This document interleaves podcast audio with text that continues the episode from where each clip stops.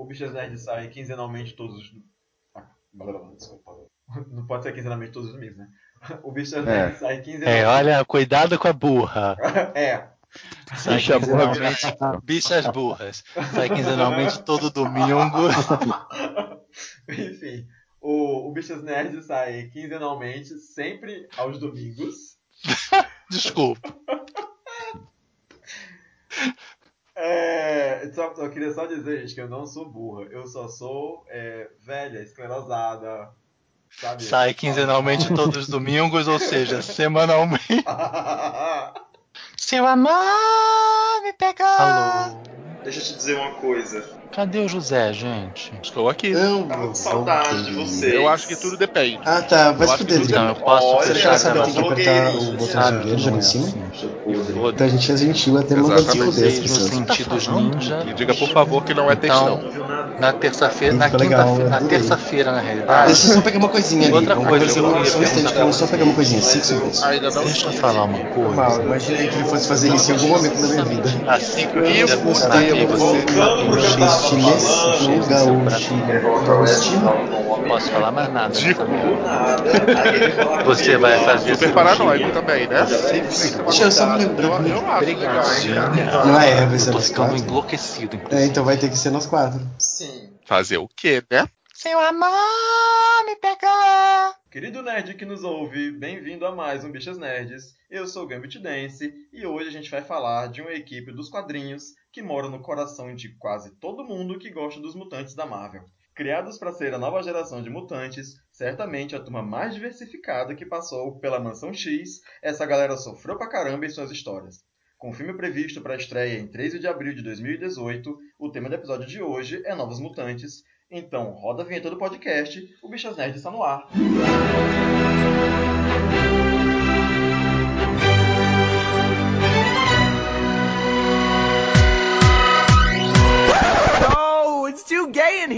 Seu amor me pega. No elenco de hoje do Bichas Nerds, junto comigo está a nossa belíssima estrela carioca, Drigo Menezes. Gente, toda vez que você fala isso, eu me imagino no tapete vermelho do Globo de Ouro.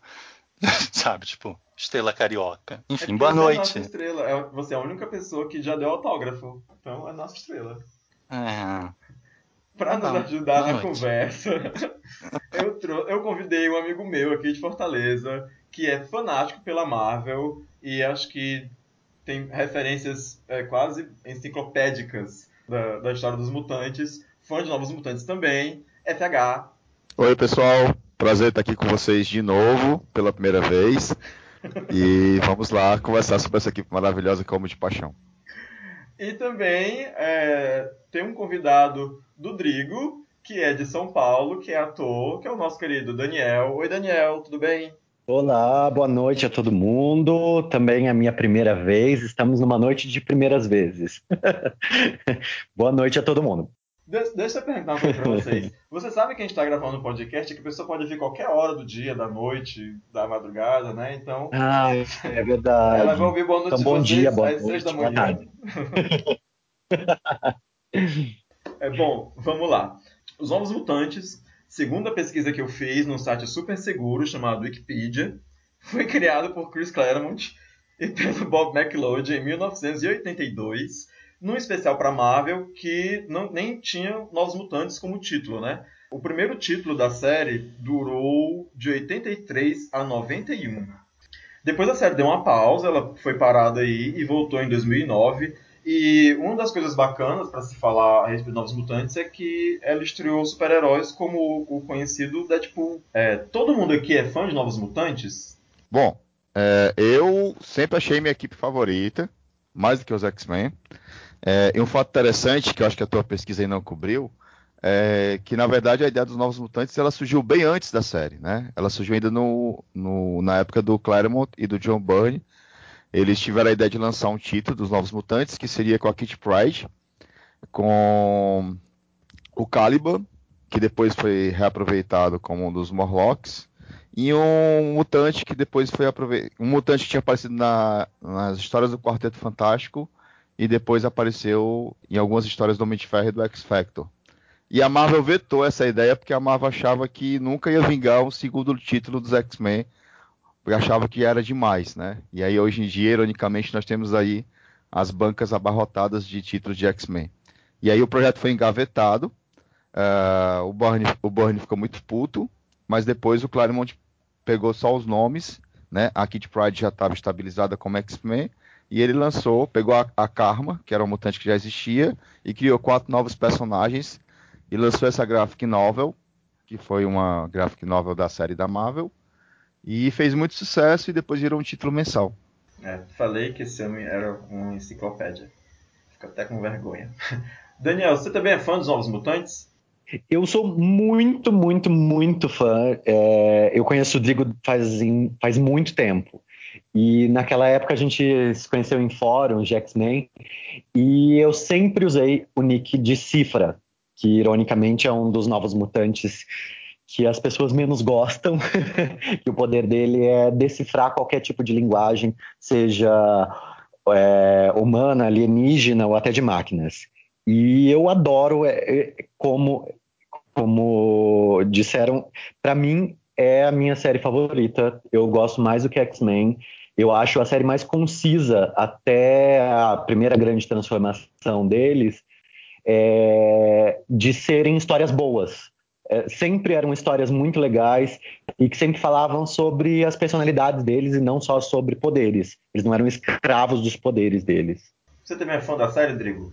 É, eu acho que menos do que esses dois, né? não, mas sim, eu gosto bastante. Eu gosto do, como o Donnie falou, essa dinâmica dos personagens é muito mais legal do que a coisa dos poderes e das batalhas em si. Não que isso não aconteça no, nos títulos principais de X-Men, mas eu acho que por eles serem mais novos, por eles serem alunos é, mais novos que os X-Men, eu acho que a, que a, coisa dos relacionamentos era o que me encantava mais mesmo. Eu, eu, acho que eu sou menos fã de nós quatro. Não que eu não goste, eu gosto de quase tudo que é lançado a respeito dos mutantes. Mas apesar de, ser, já, já, ser é, uma maricona, né, de já ser uma bicha velha, eu sou. Eu comecei a ler quadrinho muito tarde, então eu não peguei essa fase que é mais para os anos 80, anos 90, né? Que, que provavelmente foi a melhor fase do, dos Novos Mutantes. Que eu acho que essa fase que veio de novo, já em, em 2009, não foi tão bacana como era lá no, no início, né? Ah, não, com certeza não. Não, acho que é, eles tentaram repetir a fórmula, mas até os personagens já estavam mais velhos, não, não tinha mais como ficar colocando eles em situações de adolescentes. E era exatamente o que eles passavam. Eu também não, não lia quadrinhos na época que eles foram lançados, mas eu comecei a comprar por acaso em sebos. E eu lembro uma história muito peculiar para mim, que era. Saiu acho que no Almanac Marvel 3, Super Almanac Marvel 3, alguma coisa assim, que começava com o Cifra escrevendo por que nós fazemos as coisas que fazemos. E aquilo foi muito importante para mim. É aquela história onde um personagem se sentia inútil perto dos outros. É, assim, eu, eu vou aproveitar que você falou que você gostava do Cifra e, e falou né, né, dos poderes deles e essa relação aí de se sentir inútil, etc, etc.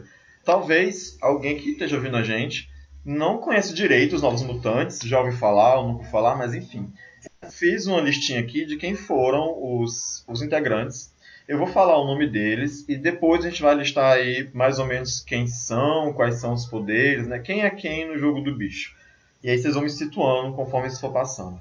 Dentre, dentre os personagens dos Mutantes está Míssil, que é americano, Mancha Solar, que é brasileiro, Lupina, que é escocesa, Karma, que é vietnamita, Miragem, que é Cheyenne, né, nativa americana, Magma, que é vou colocar aspas bem grandes aqui, mas é brasileira, né? É, Magia, que é russa.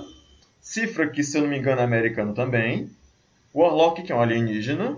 O Rictor, que é mexicano. E eu coloquei também aqui a Dinamite, que é da Pensilvânia, e a Skids. Tá tudo certinho? Eu falei certo? Ah, antes da Dinamite do Rictor, teve o Garoto Pássaro.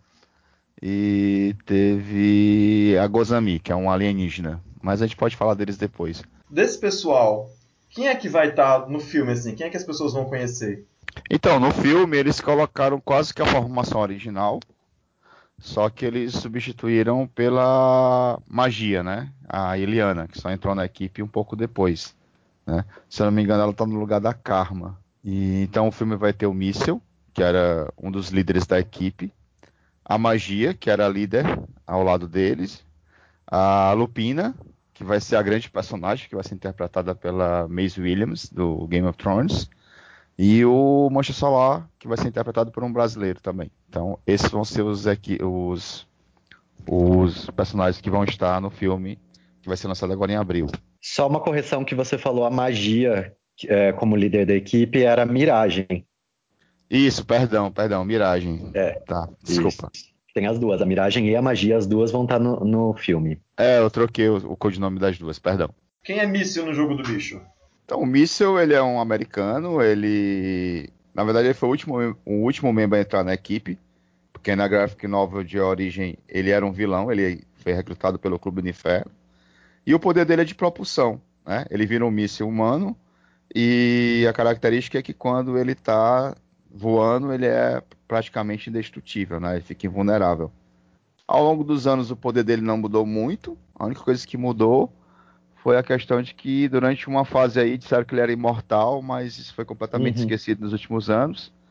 E foi um dos personagens que mais cresceu na história dos Novos Mutantes, que ele foi o primeiro novo mutante a ser promovido a X-Men, no tempo que alguém tinha que fazer alguma coisa para ser X-Men, não só bater na porta da, da mansão. E ele foi um dos primeiros novos mutantes, um dos primeiros mutantes a virar um dos Vingadores, onde ele está até hoje. Outra coisa que assim, que também é uma curiosidade, não que seja algo mega importante, é que o míssil vem de uma família gigantesca e que tem vários outros mutantes Ah, sim. que não chegam a ser exatamente da equipe, mas que alguns chegam a integrar os X-Men e são muitos irmãos. E ele também teve dois relacionamentos muito fortes, né? Um com a Lila Cheney, que é uma teleportadora que viaja galáxias, e ela é uma rockstar, e isso é muito importante para a história do grupo. E mais tarde ele também chega a namorar com a Dinamite, que, que também foi muito importante para o grupo. É, tem um- uma história clássica, ele já é membro dos X-Men, que ele enfrenta ah, o líder da Guarda Imperial, que seria a versão do Superman da DC, né? E ele consegue sair no mano a mano com o cara. né? Foi quando mostrou assim ele mais overpower nos 30 anos que ele tem de carreira. Teve É guardião, não é? Eu acho que é. Gladiador, gladiador? gladiador. gladiador. Gladiador. É, gente, esse cara ele é muito foda. Míssil conseguiu sair no braço com ele porque ele é muito forte. Foi quando ele começou a explorar o campo propulsor dele e tal, porque o poder dele. é, no começo ele era bem limitado, ele não conseguia nem fazer curvas. Ele foi aprendendo a usar tanto a propulsão é, enquanto ele voa, quanto usar o próprio campo para proteger e até para ser ofensivo. É, É, tem e uma uma outra cara- que ele começa a disparar rajadas com esse campo propulsor dele. E uma outra característica dele é que ele é considerado por vários escritores como um dos maiores líderes da Marvel, né? Porque ele foi treinado pelo Magneto, pelo Xavier e pelo Cable, né? Então tem algumas fases que falam, o Míssel é o fodão, porque ele teve treinamento com três picaduras da Marvel. Apesar que eu sempre achei a Miragem muito melhor do que ele, como Sim. líder. Sim. E uma coisa interessante é que quando o Cable surgiu, ah, e tô pulando um monte de fase, né? Mas quando o Cable surgiu, era pro Cable ser a versão futura do míssil. Só que o personagem fez tanto sucesso que depois inventaram aquela outra origem tosca dele, né? Seu amor me pegou! Além do míssil, nós temos o brasileiríssimo Mancha Solar, que é o Roberto da Costa, né? É um brasileiro com nome que, não é brasileiro, né? To- Todo brasileiro nos Estados Unidos chama da Costa, né? E fala Madre de Dios. Em todas as primeiras edições, é, durante muito tempo, sempre que ele ia falar na língua natal dele, que teria que ser o português, ele falava em espanhol nas revistas. Então, o Mancha Solar, ele é ele é uma bateria viva, né? Ele consegue absorver o poder do Sol e aí ele se transforma naquele ser super forte. No começo ele só tinha super força. Ao longo dos anos ele foi evoluindo, né? Ele conseguiu soltar rajadas de energia, ele consegue voar. Mostrou-se, cresceu muito no universo Marvel, né? Ele é um dos personagens mais ricos do universo Marvel hoje em dia. Já foi vilão, já voltou pro lado dos mocinhos e hoje em dia ele tá é, dirigindo uma equipe dos Vingadores, né, com título próprio. Ele também é um dos principais responsáveis das aventuras, que não foi, não foi uma só, das aventuras dos Novos Mutantes aqui no Brasil. Tem várias aventuras deles aqui. E ele, ele tem. Ele era jogador de futebol, tinha uma namorada que se chamava Juliana. E tem fortes ligações com o Clube do Inferno também. O pai dele é um do, dos altos membros do Clube do Inferno. E isso já fez ele ter várias crises é, com esse pai. É, o interessante é que na fase do Claremont, sempre que mostrava versões futuras dos Novos Mutantes, o Mancha Solar era mostrado como vilão. Ele sempre teve esse, essa ambiguidade nele, né? E ele era o mais esquentado da equipe, né? Ele era o cara que questionava o Xavier, ele era o cara que não acatava ordens. Mas com o tempo foram deixando essa personalidade de lado dele. É, eu devo ter lido alguma fase, que não era dos Novos Mutantes, a de história dos X-Men, que ele era o líder do Clube do Inferno. Ele chegou a ser rei negro do Clube do Inferno, mas assim, Clube do Inferno, cada escritor que entra faz uma formação diferente, então isso nem é lembrado hoje em dia. Uma coisa interessante é que teve uma fase dos X-Men chamada Young X-Men, né, pegando carona na Young Avengers, que ele era o tutor daquela equipe de jovens X-Men. Também foi deixado para lá. É, é uma coisa que me irrita muito na Marvel de uns 10 anos para cá. Não tem uma fase que dure dois anos. Todo ano tudo é diferente e ninguém lembra do que aconteceu no ano anterior, e isso me dá muita raiva. Eu, eu sempre acho complicado essa coisa da Marvel de não ter reboot nunca, porque eles têm que manter uma cronologia que já tem 40 anos, 50 anos, 60 anos, e é difícil tudo ser canônico todo esse, tempo, todo esse tempo. É, mas aí eles não fazem reboot e lidam com as coisas, tipo, deixa pra lá. Deixa pra lá que os X-Men são invisíveis a sensores eletrônicos. Deixa pra lá que esse personagem morreu e. Sabe? Tudo na base do. do deixa pra lá. Eu lembrei de uma coisa interessante sobre Mancha Solar agora, de uma fase que não saiu aqui no Brasil. Teve uma frase que foi pulada, já era X-Force, que o, o, o Mancha Solar ele foi extraditado dos Estados Unidos, porque ele tinha ido para os Estados Unidos com visto de estudante, estudar na escola do Xavier, e aí ele teve que ser deportado para o Brasil. Foi muito tosco. Nossa, eu não sabia disso. Foi, foi na frase do John Francis Moore. Não saiu aqui no Brasil. O próximo personagem da lista é um dos personagens que eu mais gosto, porque eu li muito ela no X Factor e eu gostei muito desse personagem lá, então um dos personagens que eu mais gosto, que é a Lupina, a, a escocesa Lupina, que no, logo no começo aí tinha muitos problemas com, com relação à religião, não é isso? Então, a Lupina, ela é uma das personagens mais complexas da equipe original. Ela era a mais jovem da equipe. Ela é escocesa, ela era tutelada da Moira e ela era muito, muito, muito religiosa. Ela foi criada por um pastor e ela sempre via a, a, o poder dela como uma maldição, né? Então ela se sentia culpada, ela se sentia inferior, ela se sentia feia. Na verdade, ela era feia, na descrição dela ela era feia. Ela tinha um cabelo curto que nunca crescia, que tinha um formato assim, é, que eu não sei nem descrever, mas assim, nas, nas, nas, histórias originais é falado que o cabelo dela nunca cresce, depois esqueceram disso. Ela se apaixona pelo míssil no começo da série, mas depois ela desenvolve um elo telepático com a Miragem. E durante muito tempo ela era o contraponto assim da, da questão do preconceito, né, da, da, da, religiosidade, da pessoa não se aceitar como ela é. Todo aquele subtexto que o Claremont fazia tanto na, na equipe dos Novos Mutantes. E ela ficou muito tempo na equipe e depois ela desmancou pro X Factor, é, cresceu no X Factor como personagem, né? É tanto que ela nunca mais voltou para os Novos Mutantes, nem nas formações posteriores. Ela voltou um tempo depois como professora da escola, aí mostrava cabelo grande, moderninha e tal. Não funcionou. Uma coisa interessante é que ela teve um caso com um lobo de Asgard, né? E ela teve um filho com esse lobo e tá assim, tem umas coisas muito malucas na história dela nesses, nesses anos todos que ela saiu, saiu dos Novos Mutantes. Eu acho muito legal da Lupina, porque ela é exatamente o, o ponto de se pensar. Ela é o personagem que teve que aprender a gostar de si mesma. Ela sempre se odiou, sempre odiou seus poderes. Ela, ela, sendo mutante, tinha várias frases preconceituosas contra mutantes. Ela era exatamente aquela personagem que o Claremont queria mostrar como vítima da sociedade em que ela vivia. E ela foi aprendendo e ela sempre foi reprimida. Ela não usava roupa curta, não usava maquiagem.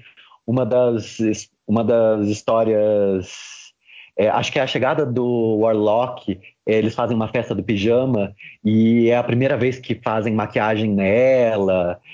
E logo quando ela vai para o X Factor, que ela passa lá no programa de extermínio, ela passa por Genosha, não lembro o que aconteceu exatamente com ela, mas que ela é, ela, ela se transforma foi transformada ela... no mutoide.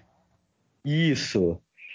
E com isso, a personalidade dela muda completamente e ela só consegue ficar na forma de lobo, é, não lobo completamente, mas é, licântropa, né? E com isso ela fica mais atirada. E todas as vezes que ela começa a encontrar a X-Force depois, que, que é a equipe que se torna os Novos Mutantes, vira a X-Force, né? Eles ficam chocados de ver ela como uma mulher é, forte, decidida e até muitas vezes sexual, violenta, coisas que ela nunca foi. É, e nessa fase também ela tinha um, um, uma ligação com o Destrutor, o Alex Summers. Ela era Sim. apaixonada por ele e ela era meio que ligada nele, né? Assim, o, o, que mexeram com ela, no, transformar ela numa, numa mutoide, fez que ela ficasse completamente alucinada pelo Destrutor e até que o Peter David resolveu isso, mas ele criou alguns conflitos entre o Destrutor, a Lupina e a Polaris. É porque acho que fazia parte do, da, do processo né, de transformar em, em mutoide, você vincular uh, aquele mutante a um gene engenheiro ou algum magistrado de Genosha.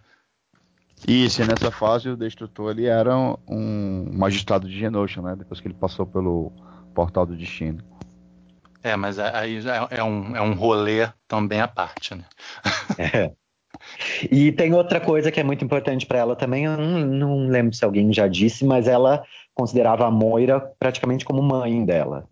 Ela tem uma ligação muito forte com a Moira e também uma ligação muito forte com a Miragem e acaba também é, construindo uma amizade muito forte com o Cifra, com o Douglas Ramsey. Eles viram muito amigos e começa a, se, a virar ali quase um romance entre os dois, mas isso foi interrompido por fatos maiores. deixa, deixa, eu vou fazer uma pergunta que eu fiz da última vez. Lá nos anos 80, 90, quando eu tive algum contato com formatinho, né? E eu ainda era uma, uma criança viada, estava em começo de carreira. Eu lembro que tinha uma outra mutante que tinha um negócio ali que era parecido com a, com a Lupina, que também era assim meio, meio, sei lá, tinha um jeito de animal também, mas tinha o cabelo para cima. Elas não eram muito parecidas? Nossa, você conseguiu ser tão natural. Foi assim, como se você nunca tivesse falado sobre isso antes. Saiu, é, Nossa. Saiu bastante, é. é. Eu tive um avô agora, pesado. É, mas é, eu acho que tinha sim. tinha, tinha sim, era feral, só que ela não era nada parecida com a lupina. Enquanto a lupina tinha poderes que eram derivados de um lobo, a feral tinha poderes felinos. Uma era um cachorro e outra era um gato. Achava igualzinho, você acredita? Achava igual. Não sei qual era, Eu ficava pensando qual é a necessidade de ter essas duas pessoas, né? Que são a mesma pessoa, só que separadas. Não, não mas assim... a questão é que os desenhistas não diferenciavam alguns artistas, né? Não diferenciavam muito mesmo uma da outra, não. Assim, um era um lobo, o outro era um gato, mas se você colocar um do lado da outra, parecia a mesma personagem, pintada de cor diferente. Mas isso é mas... retardatismo de desenhista. Pode falar, Dani. Eu, eu acho que, que a Feral foi meio criada como uma substituta da, da Lupina na X-Force. Uma Lupina mais forte, mais mais forte no sentido da personalidade, mais, mais violenta, que combinaria melhor com a X-Force. Sim, porque era um outro estilo de equipe, né? Agora... E também tinha no, no, no como é o nome, no Clube do Inferno, tinha Olhos de Gato também, que também era animalesca, ela virava um gato. Então somos três, são três mulheres animalescas. Três mutantes quase nas mesmas equipes. Né? Sim, É. Psicologicamente, a, a Feral não, é o total oposto do que seria a Lupina. Né? Porque E a se Feral é. puxar, a Feral tinha uma irmã que também era uma gata, que também era parecida com ela. Então, assim, se a gente for puxar É, a espinho. a espinho. E uma coisa interessante que eu ia falar lá na frente é que os satânicos, né, eles, eles, na verdade, eles são o oposto dos novos mutantes. Quando a internet falar todos os membros, a gente vai listar os satânicos, e você vai ver que cada membro do satânico é um equivalente a um membro do novo mutante, dos novos mutantes. É, satânicos que a gente ainda não mencionou são a equipe rival da Emma Frost. Tá, então, então quer dizer, quer dizer que se você tem um míssil que tem uma propulsão, que vira um jato, aí tem o, o rival dele. Tem, que era um ato O impulsor. Impulsor. impulsor. A Lupina tinha olhos de gatos. A magia, a, a magia tinha tarô. Então, cada um deles tinha um, um oposto. É, eu acompanhei muito menos que vocês, mas a fase que tudo que eu li dela, essa criatura só sofreu pra caramba. Tipo, amputaram a perna dela e etc, etc, né? Que é a Karma. Então, a Karma, ela foi a primeira personagem, na verdade, da série. Ela apareceu numa aventura do Homem-Aranha com os Vingadores. É, e ela foi a primeira líder da, da equipe. Ela é uma telepata de nível baixo. Na verdade, o poder dela está muito mais para possessão. Ela possui a mente das outras pessoas, né? Ela entra no corpo da pessoa e controla. Ela sumiu logo no comecinho da, da, da série, né? Ela foi dada como morta. Ela voltou anos depois, anos depois não, uns dois anos depois, é, extremamente obesa, está sendo controlada pelo Rei das Sombras. Ah, na, na saga das Guerras das Guardianas, ela conseguiu recuperar o corpo dela. Ah, e ela tinha uma, uma questão muito grande na vida dela, que ela cuidava de dois irmãos, porque na época, né, era começo dos anos 80, ela era uma refugiada do Vietnã, quando o Vietnã tinha importância ainda histórica. E ao longo dos anos ela sumiu das histórias para procurar os irmãos. Quando ela voltou para a escola do Xavier, virou a bibliotecária da escola. E hoje em dia ela tá meio que no ostracismo, né? Ninguém mais lembra que a Carmen existe, infelizmente. É uma personagem com muito potencial. A última vez que eu a vi foi naquela revista que tem o casamento do, do Estrela Polar. E ela também sofreu pra caralho nessa história. Ela sempre sofre pra caramba. Eu não sei se vocês citaram, mas é uma das grandes coisas é que ela, ela é lésbica também, né? E isso deu alguma importância a mais para ela. Ela teve uma época de cabelo rosa. É, A Karma, eu, eu lembro nessa parte que ela some dos Novos Mutantes, eu lembro que é falado no final da página de uma, de uma revista que ela, é, que ela ia atrás dos irmãos. E depois eles ficam, tipo, anos sem citar ela. Eles, é, simplesmente o autor, eu quero me livrar dessa personagem e se livra e pronto, acabou. E a gente não tem mais notícias dela. E depois ela veio voltar muito tempo depois, né? É, na verdade, isso é uma minissérie dela, do Fera e do Míssel, não publicada no Brasil, onde Ah, eles vão atrás dos irmãos dela. E aí ela encontra os irmãos e decide que ia cuidar dos irmãos, não ia mais ser super, não ia mais ser super heroína, né? Mas é porque a, a editora Abril não publicava tudo, então a gente ficou meio que boiando em relação à história dela. Essa parece uma desculpa recorrente no meio dos mutantes, porque se eu bem me lembro, uma tal de salva-vidas também foi embora atrás do irmão e nunca mais apareceu. Graças a Deus. Tadinha da salva-vidas. Eu não lembro salva. que fim que ela levou, é, realmente, mas também não importa, né? É, era, do, era dos Extreme X-Men, então nada dessa história faz muita falta. Mas, ó, falaram que a Karma faz muito tempo que não aparece, realmente faz muito tempo, mas nos Estados Unidos está para ser relançada mais uma vez Novos Mutantes, com uma pegada mais de terror, é, para puxar um pouco pro lado do filme. E é uma equipe que é- parece que vai ser formada pela Karma, apesar dela não estar na foto oficial da equipe, mas é ela que vai recrutar toda essa nova equipe de Novos Mutantes, que tem a magia também. Eu não lembro quem são os outros membros, mas ela vai voltar, tá aí no, na nossa, nos holofotes.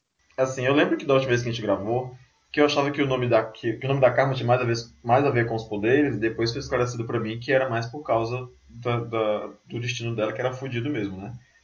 que ela perdeu a perna na fase do Bastion e a última fase dos, dos Novos Mutantes que foi escrita é uma fase que eles são sequestrados, ela fica ela é torturada lá durante o sequestro e ela consegue fugir porque ela entra na cabeça de um mutante lá que tem que, so- que solta um, um laser pela cara e ele não fala e ela entra na cabeça dele e eu, eu foi um negócio fizeram com ela nessa época.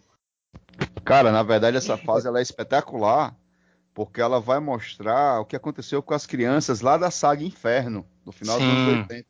Aquele cara do, da- do, do olho, do, do laser, é uma das crianças que foi sequestrada pelo demônio para liberar o limbo na Terra, né? E todo mundo esqueceu dessas crianças e o cara que voltou com a série dos Novos Mutantes disse, pô, vamos, vamos esclarecer o que aconteceu com essas crianças aqui e mostra eles adultos.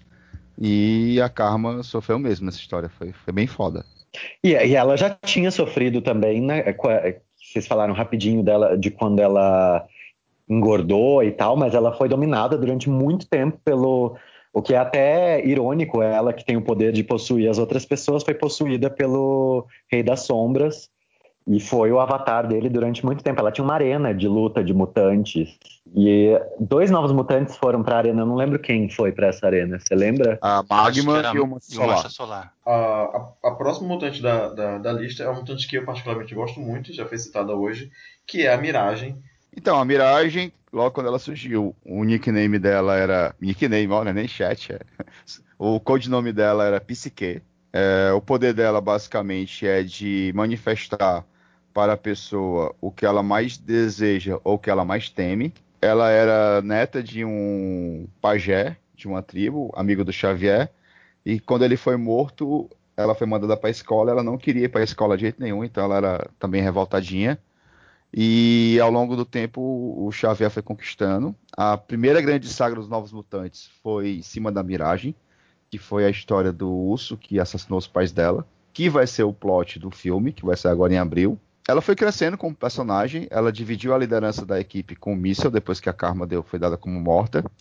Ah, na saga de Asgard, ela virou uma Valkyria, então ela ganhou um cavalo e ela podia prever a morte das pessoas. E tem várias histórias fantásticas dela tentando lutar contra a morte, né? E mostrando é, na simbologia de como a morte é algo inevitável. Depois ela foi deixada de lado e reapareceu anos depois como membro da Frente de Liberação Mutante, que era uma equipe rival. E anos depois corrigiram essa merda dizendo que ela era um agente da Shield que estava lá infiltrada. Ela voltou com o poder de lançar flechas psionicas. O cavalo dela estava negro, ninguém sabe por quê. E depois esqueceram que ela era Valkyria, ela voltou a ser uma mutante normal. Ah, até que no dia M ela perdeu os poderes e que tornou ela um personagem muito foda, porque ela continuou liderando ah, os esquadrões de novos mutantes daquela fase, mesmo sem estar com os poderes. E tem uma história muito interessante dela, em que os novos mutantes vão para uma missão, nessa, nessa fase, os novos mutantes de X-Men, e o Ciclope está assistindo a missão e a Emma Frost pensa o tempo todo que o Ciclope está testando o míssil. E no final da história o Ciclope fala, não, quem vai ser meu sucessor um dia não vai ser o míssil, vai ser a Miragem. né? Ela sem poderes, ela foi escolhida pelo Ciclope como sucessor para liderar os X-Men. Mas isso depende muito de cada autor, né? Trocou o autor, esqueceram essa história. Mas elas é uma personagem muito foda. Eu acho ela foda demais. Também teve ali na segunda fase dos Novos Mutantes, é, numa, numa saga com alto evolucionário, que ela foi presa numa máquina do alto evolucionário, e em vez dela só fazer miragens com os poderes dela, as miragens dela começaram a ser sólidas e ela tinha que o tempo inteiro ficar com o poder ligado. Então ela, ela usava uma lança que aquela lança na verdade era uma manifestação do poder dela e todo tudo que ela fazia com o poder dela realmente era é, é, podia ser tocado então ela começou a ficar um pouco mais agressiva também os poderes dela ficaram mais fortes por causa do alto evolucionário foi antes dela ir para Asgard de vez quando ela decide ficar em Asgard E depois, quando ela volta, que o cavalo tá preto, que ninguém sabe por quê, como, como a FH falou. Porque é mais legal. É, deve ser, porque o cavalo negro com asas tipo asas de morcego fica muito mais, né? Massa. Sim, sim. É, porque ela é vilã agora, né? Vilã tem que usar cavalo preto. É. Aí ela volta com, os com o poder de disparar flechas psionicas, que seriam tipo a adaga psíquica da Psylocke. E mais pra frente ainda, antes dela perder os poderes no Dia M, inventam que ela tem uma merda de poderes quânticos que ninguém explica direito o que, que é. Nossa, aquilo era a bosta da bosta. É, ela tinha poderes quânticos. Ela ficava azulada, né? Uma coisa assim. Poxa, eu lembrei disso Sim. agora. Tinha apagado É. completamente da memória. Eu acho que isso também foi escrito pelo John Francis Moore, que acho que isso era Foi. publicado naquela naquela Especial linha do mês. premium. Especial do mês. É isso, mas a, a- a equipe dele depois saiu naquela linha premium que era cara pra cacete, que todas as histórias eram ruins. Então, mas eu acho que essa fase dela azulada não chegou a sair aqui no Brasil. Tem o começo dessa fase antes dela ficar azulada, eu acho. Umas duas, três histórias só que ela apareceu azulada. É, é, embora tenha estragado muita personagem, acho que ainda foram mais caridosos com ela do que com a Magna, porque ela é um personagem que só evoluiu, né? Apesar de todas as coisas. Do que com a Karma, desculpa. Ela e o Cifra são meus personagens favoritos dos Novos Mutantes. É, eu acho muito legal toda. é, ela é aquela líder certinha, mas sem ser chata, como o Ciclope durante muitos anos foi, ou como até o, o Míssil era. Eu não sei explicar, mas ela tinha uma pimenta ali nela, ela tinha alguma coisa que fazia todo mundo gostar dela. Era impressionante. Todo mundo que gosta de Novos Mutantes, de alguma maneira, gosta da Miragem. É, porque acho que ela tinha um, um código de ética muito forte, né? Mas também uma coisa da, da bravura, da. Não sei. E até coisa- da responsabilidade. Ela, ela tem carisma. Conseguiram sempre escrever ela de um jeito que deixou o personagem carismático, né? E a gente gosta. A próxima personagem é uma personagem que é brasileira, mas não é brasileira. Mas é brasileira, mas não é brasileira. Que é a Magma. Alguém, por favor, explica Magma. Essa eu nem tento. Então, vamos lá. A magma, ela, ela tem poder de controlar o magma da Terra. Ela vira um ser de fogo, né? É, ela faz parte de uma tribo que vive na floresta amazônica, de exploradores do Império Romano que chegaram até a floresta amazônica, não conseguiram voltar e fundaram uma, uma colônia e, e ficou lá. O Império Romano morreu, o mundo evoluiu, mas aquela colônia do Império Romano ficou por lá. Né? E ela era filha do imperador, do, do- não sei se era imperador, era rei, então, o cara que chefiava o bando todo. E quando ela desenvolveu os poderes, foi quando a mãe do Mancha Solar foi sequestrada, né? Velho clichê, né? Brasileiro sequestrado, levado para a Amazônia. E ela quase destruiu tudo, porque ela estava provocando terremotos e tal. Foi quando ela foi convidada para ir para a escola Xavier. Ela era uma personagem que tinha muita dúvida, porque ela não cresceu na civilização, ela não entendia o nosso modo de viver. É, ela teve um romance com um dos satânicos, né, que era o Empata, que era um cara que controlava as pessoas, então a gente sempre ficava naquela dúvida se ela realmente tinha tendência a ir pro lado do mal ou se ela estava sendo controlada pelo cara. Ela saiu da equipe e anos depois, já na fase da X-Force, foi revelado que, na verdade, toda a história de Nova Roma era uma mentira, que eles eram um grupo de, de ingleses que tinham caído na floresta amazônica de um avião e tinham sido controlados pela bruxa Selene para fingirem que eram. Fingirem não, aceitarem ou, ou comprar a ideia de que eram cidadãos de, de Roma. E aí foi revelado que o nome dela, na verdade, não era Mara, era Alison, e que ela era filha do embaixador inglês nos Estados Unidos. Muito tosco isso. Graças a Deus isso foi esquecido e foi revelado que isso, era, era isso na verdade que era mentira e que a história original que era verdadeira e ela voltou a ser a Mara e Nova Roma continua existindo e está lá na Amazônia até hoje, né? Graças a Deus. É, antes da gente falar mais alguma coisa sobre, sobre a Magma, eu reparei que você que falou o nome dela de civil, né? E, e agora que eu perce- prestei atenção que a gente não tá falando o nome dos personagens, pelo menos a maioria deles. O Míssil chama Sam, não é isso? Sam Guthrie, tô falando certo? Eu não sei se- fa- falar esse sobrenome dele, nunca soube. Eu não me preocupo em falar o nome certo. Eu Eu também não. Eu também não. É o Samuel Guthrie. O Mancha Solar a gente falou que é Roberto da Costa. A, a Lupina chama Rain. Eu sempre chamei ela de Raine, Raine Sinclair. Até que eu li numa história que ela fala para alguém o nome dela e a pessoa, e a pessoa responde com uma pergunta, né? Ela, ela, ela fala que nem chuva em inglês, e ela fala sim, que nem chuva. Aí foi que eu passei a chamar ela de Rain ao invés de Heine, mas sempre chamei ela de Heine Sinclair. Como chama Karma? Sean, Shan. Sean Coy. É Sean Coyman, não é isso? Ou é só Sean Coy? Shan, É, Shan Shan com a com Ma. Eu acho que é Ma. Não tem Ma. é, enfim. Chainkanma. É, é uma coisa assim. Yakisoba. Ninguém, ninguém sabe falar vietnamita aqui, né? Então, É. é, e a Miragem chama Amara, não é isso? Danielle Monstar. Danielle Oh, a Mira, é, eu troquei com a Magma. É, da chama Daniele. É, acho engraçado ela chamar Daniele, porque ela é uma índia, né? Uhum. É porque o que acontece é que ela, é, os pais dela já eram mais civilizados. Tanto é que depois que passa toda a história do urso demônio e tal, e que volta, que eles voltam, mostra que eles tinham uma casa, que tinha, é, é, eles já estavam mais perto da civilização do que o avô. O avô sim era um, Era bem de tribo mesmo, né? Sim, sim. Mas os pais já, já estavam mais pro lado da cidade.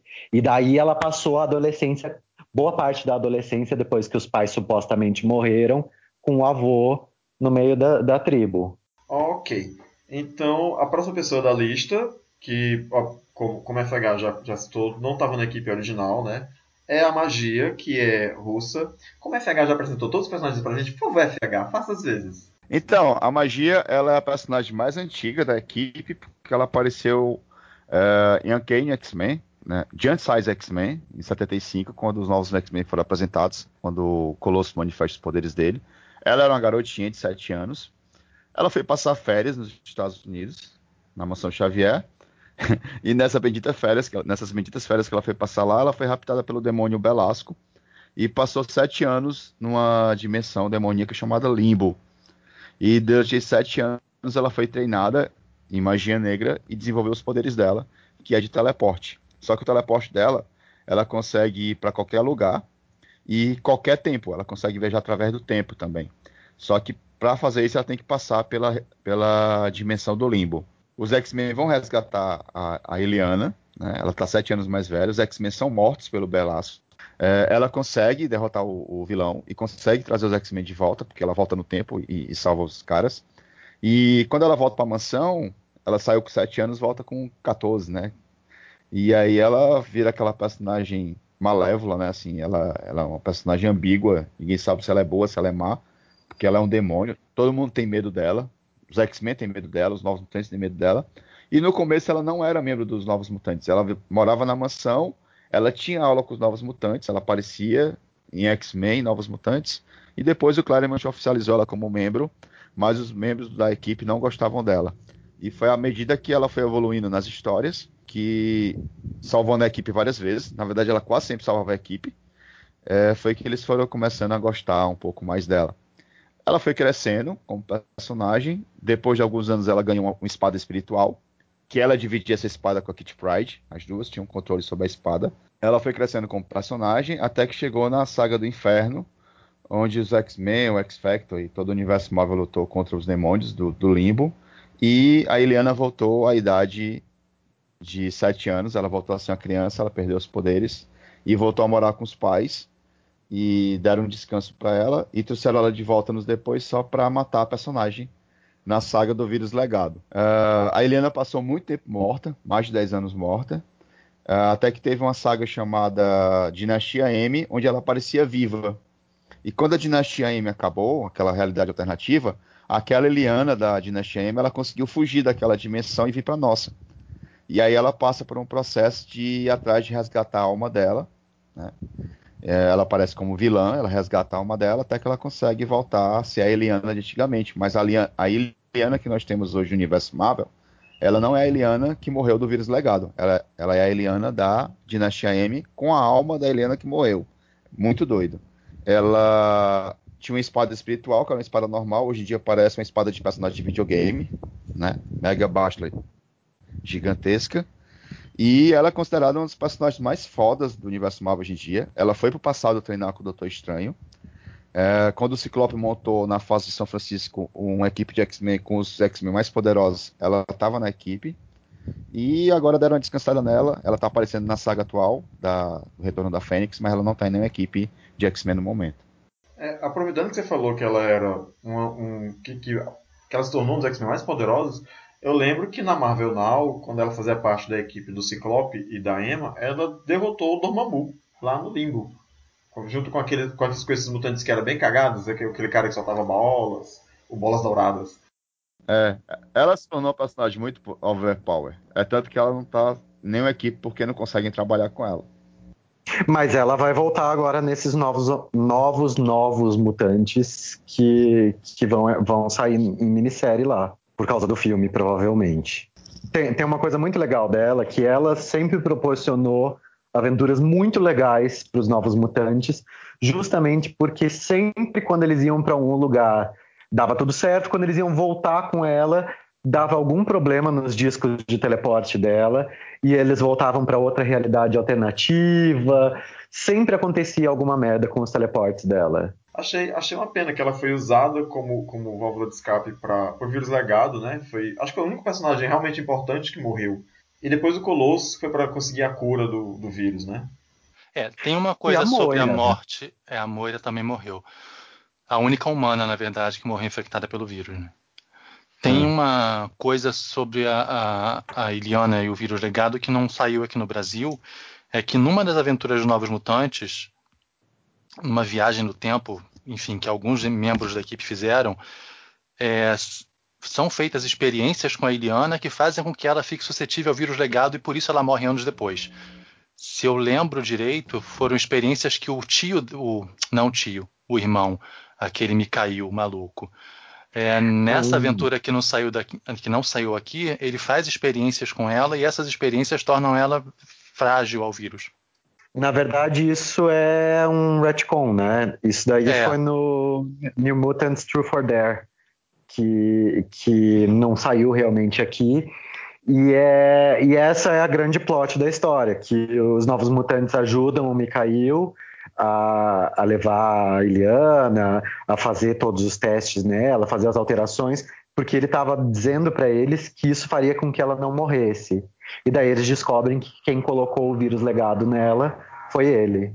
Ou seja, um filho da puta. E reforça mais uma vez como, como assim, a galera da Marvel aproveitava para fazer com os Novos Mutantes tudo que eles não podiam fazer com a equipe principal de X-Men, né? Quer dizer, pegavam pesado mesmo com, com a galera dos Novos Mutantes. Então nem aí, se é adolescente, se é criança, vão foder com a vida deles. Sabe, sabe uma coisa que é muito legal, ou seja, que eu tava pensando sobre os Novos Mutantes?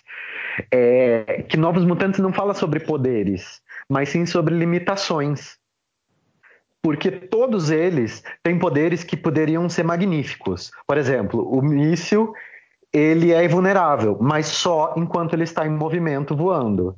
O mancha solar é muito forte, mas só quando ele está carregado com energia solar. A, a miragem faz coisas absurdas com os, com os, poderes dela, mas eles são intangíveis, não afetam é, realmente a pessoa. A Karma pode possuir as pessoas, mas ela não tem uma vasta telepatia. E a Miragem é tudo isso, mas ela sempre teve medo de ser a filha do inferno que ela estava fadada a ser. Você falou miragem, então, a magia. A magia, isso. A magia sempre teve medo de ser essa filha do inferno que ela estava fadada a ser. O Cifra era também. Bom, a gente ainda não falou dele, então não vamos falar. Mas é isso. ok. Mas o Cifra é o próximo da lista. Como você bem falou, no começo é alguém que, que é, a galera zoa demais. Né? Sempre que tem uma lista de piores poderes do mundo, os poderes do Cifra aparecem.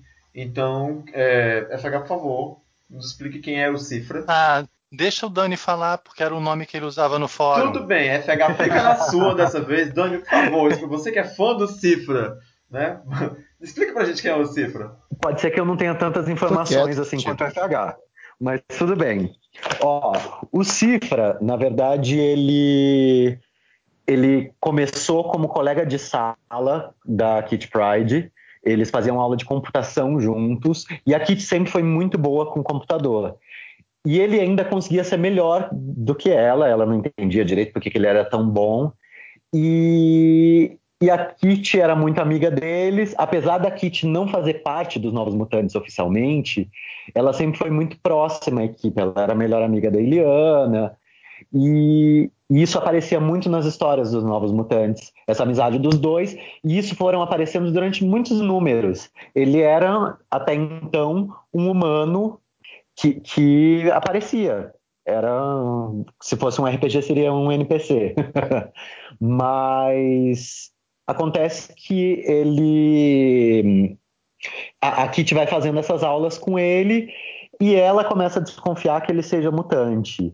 É, eu não lembro se ele descobre propriamente que ele é mutante antes do Warlock ou é com o Warlock. Ah, a Kitty descobre Não, não. antes. Não, na verdade ele chega todo empolgadinho pra ela que ele conseguiu uma, uma vaga na Academia Massachusetts, que é a da Emma Verdade. Frost. E a Kit, fica- a Kit fica louca porque ele vai pra equipe, vai pra escola dos vilões. E aí nessa história que ela descobre que ele é mutante.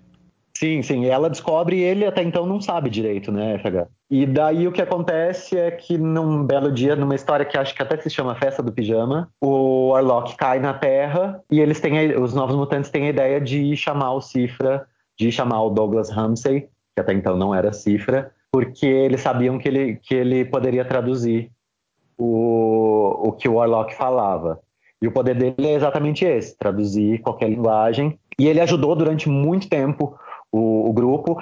É, várias das histórias que, que focavam nele eram exatamente dele se sentir inútil e a história inteira era para fazer, é, para mostrar que os poderes dele eram necessários.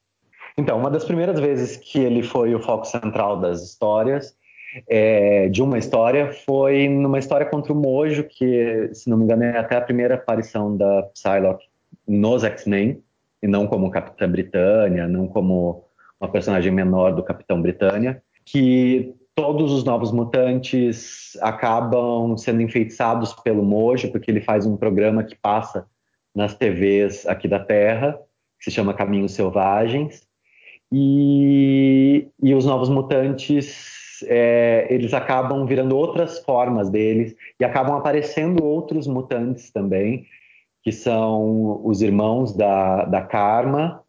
É, aparece uma mutante que, coincidentemente, também se chama Jubileu, mas não tem nada a ver com a Jubileu dos X-Men. E mais um outro mutante que eu não me lembro o nome.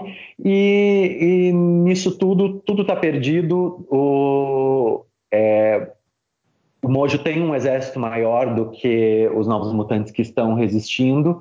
E o Cifra, se unindo ao Warlock, conseguem decifrar o código do Mojo e conseguem acabar com toda essa realidade virtual que ele faz. E, e nesse dia o Cifra salva junto com o Warlock e com a ajuda da Psylocke. E ali ele começa a ter um crush gigantesco na Psylocke, porque é a primeira mulher que ele vê nua e tal. O o Cifra ele era o contraponto do- da equipe. Eu acho que foi um dos primeiros mutantes que não tinham um, um poder proativo. E o Claremont trouxe isso para as histórias, né? Nem toda mutação você realmente vai virar um super-herói. E ele tinha muito essa questão de se provar. E quando o Warlock entrou na equipe, ele começou a fazer essa dupla com ele, né? Foi a primeira baixa da, da equipe, né? O, o Cifra foi o primeiro novo mutante a morrer. eh, e ficou muito tempo morto. E quando ele voltou, uns- muito tempo depois, os escritores deram um upgrade assim gigantesco no poder dele, né? Eles, eles elevaram o poder dele assim a uma potência gigantesca, porque o poder do, do Cifra basicamente o quê? Linguagem. E o Claremont resumia muito ah, o poder do Cifra à tradução.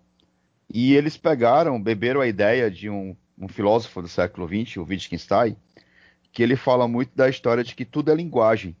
Então, uma luta é linguagem, né? A expressão corporal é linguagem.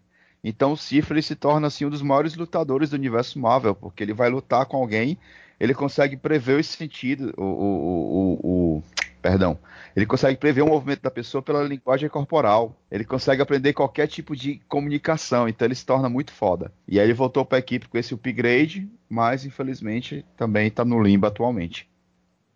É, e, e é importante falar também que ele morreu e ele morre na Queda dos Mutantes, que é uma saga que envolve todas as revistas mutantes. Isso. E ele salva a Lupina. é, eles estavam lutando contra uns robôs é, que eles chamavam de risadinhas. E os robôs atiram, ele vê que esses tiros vão pegar a Lupina e ele pula na frente dela e acaba se sacrificando para salvar a Lupina. E isso causa uma transformação muito grande em todas. A equipe ali é, é, é o começo do fim dos Novos Mutantes. Pelo menos para mim, assim. É ali que eles começam, é o primeiro engate para eles se tornarem a X-Force. Porque é quando eles começam a não jogar mais pelas regras da Escola Xavier, eles começam a não acreditar mais no Magneto, começam a ficar um pouco sem tutor e, e fazer as coisas mais escondidos. E Adota uniformes, né? Sim, eles adotam uniformes individuais em vez de daquele uniforme padrão dos, da, da escola Xavier, né? E, e isso é muito chocante para o Warlock. O Warlock não consegue entender o conceito do que é morte. E uma coisa muito interessante é que na Era do Apocalipse ele aparece também. E, e ele acaba morrendo, é, ele se sacrifica para salvar alguém. E a Sina, que estava nesse lugar, ela fala que, que, a, que a sina dele era, não importa onde ele estivesse, se sacrificar para que alguém vivesse. Isso era muito legal, assim. É, na outra gravação que a gente fez, eu cheguei a contar a história, que é uma das histórias que mais me tocou dos Novos Mutantes, que é a história do velório do Cifra. O Warlock, ele, ele não entende a, a, o conceito de morte, né? Porque ele não é um ser orgânico, é um ser tecno-orgânico. E ele tenta é, é, ir lá no corpo do Cifra e pega o corpo do Cifra e leva para para equipe, porque para ele ele não vê diferença entre o corpo morto e o corpo vivo. E aí é, mostra, o, eu, eu, lembro que o desenhista fez uma, umas expressões faciais muito fortes, assim, quando os novos mutantes veem o corpo do, do, do Cifra sendo carregado pelo Warlock, e, e, eu tinha o quê? Uns 12, 13 anos de idade, e foi a primeira vez que eu, que eu vi um conceito tão pesado de morte. E a Louise Jones trouxe isso para a história e foi muito pesado. É, sim, porque é, nas mortes que já tinham existido em X-Men, por exemplo, acho que antes disso a gente só tinha tido a Jean e o Pássaro Trovejante. E nessas mortes não, não havia mostrado corpo, velório com caixão aberto, não tinham explorado tanto o tema da morte e principalmente uma morte entre adolescentes é, é, era muito legal os Novos Mutantes, porque como eu li quando eu era adolescente, eu tinha uma relação de amizade com eles. Então era muito chocante pensar que alguém com a minha idade podia estar morrendo. Eu nunca tinha pensado isso na minha vida. Então acho que essa história é, é muito forte. É, acho que é uma das vezes em X-Men, depois a morte começa a virar qualquer coisa. Ah, ele morreu, mas amanhã já tem outra aventura e pronto, acabou. Não, aquilo chocou durante meses os Novos Mutantes. E, ah, e também é legal lembrar de outra coisa, que quando, o, o na época do Excalibur, o, é, o Warlock voltou achando que era é, também parte do, do Cifra. Então ele voltou como Doug Locke. E durante muito tempo todo mundo achou que o, que o Doug tinha revivido, mas não, ele não tinha revivido. Aquilo era só o Warlock achando que. que é, emulando as emoções do melhor amigo dele. E ele voltou mesmo só em Necroxa, reanimado pela, pela Selene, e ele consegue quebrar o código é, é, do vírus tecno-orgânico que estava revivendo a ele, e daí ele volta a ser uma pessoa legal teve uma história dos Novos Mutantes que passava no futuro alternativo, onde o autor fez uma brincadeira e mostrou o Douglock, né, pela primeira vez, que seria uma fusão do Warlock com o Cifra. E todo mundo, pô, mas como assim? Eles não morreram, né? E aí, assim, era uma brincadeira legal, era uma homenagem. E depois o roteirista do Excalibur assim, ai, essa ideia é tão boa. Não era, a ideia é cretina. E ele pegou e trouxe o Douglock de volta no presente, né? Mostrou o Warlock se fundindo com Cifra porque, na verdade, quando o Warlock morreu em programa de extermínio, aí do Douglas, né? Do, do Cifra. E aí mostrou a fusão dos dois. E durante algum tempo a gente ficou acreditando que o Douglock realmente era a fusão dos dois. E depois foi, como você explicou, não era nada disso, né? E ah, uma coisa legal também que eu li, depois de muito tempo, eu li, acho que ano passado, é da Louise Simpson falando sobre a morte dele. É, que ela fala que sempre julgaram muito, as pessoas falaram que era porque ela não gostava dele.